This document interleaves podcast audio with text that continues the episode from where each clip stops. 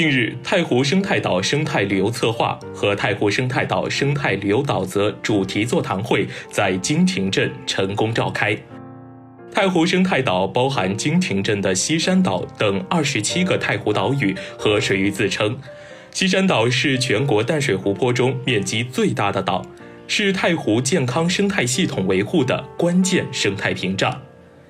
座谈会上。文化和旅游部资源开发司副司长吴科峰肯定了太湖生态岛发展生态旅游的思路定位，并强调要将生态环境保护、生态旅游发展、江南文化传承的要求相统一，促进太湖生态岛可持续发展。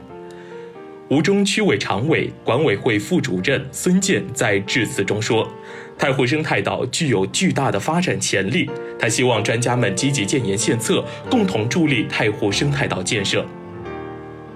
会上，课题组组长肖前辉详细介绍了课题的相关内容。课题组由一名博士后、五名博士、若干硕士等二十八名核心成员以及志愿者组成，整合了相关行业研究团队以及普尼测试集团。中探网信息公司、住友酒店集团、日本京都大学等多方机构进行了跨学科联合调研。自九月二十三号至十月十六号，调研完成了实地考察、节假日问卷调研、政府专访三个阶段工作，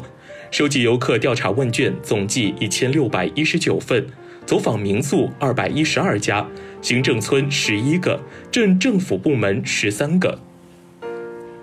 课建组以“绿水青山就是金山银山”发展理念为引领，将于今年年底完成太湖生态岛生态旅游策划、太湖生态岛生态旅游导则的制定工作。以太湖为名，以生态为本，本来就已经很好玩的太湖生态岛将迎来一次华丽的变身。